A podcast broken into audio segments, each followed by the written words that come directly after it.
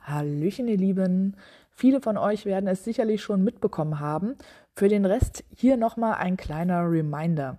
Das neue Rucksackabenteuer-Magazin ist nun im Shop erhältlich. Der eigentliche Erscheinungstermin ist der 17. Februar.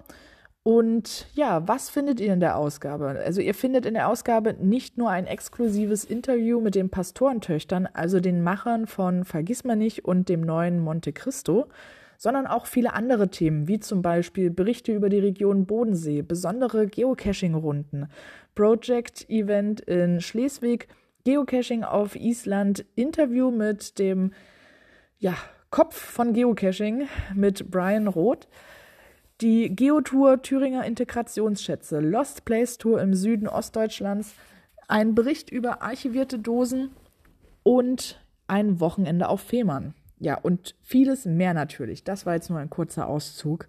Also jetzt noch schnell in den Shop und eine Ausgabe sichern.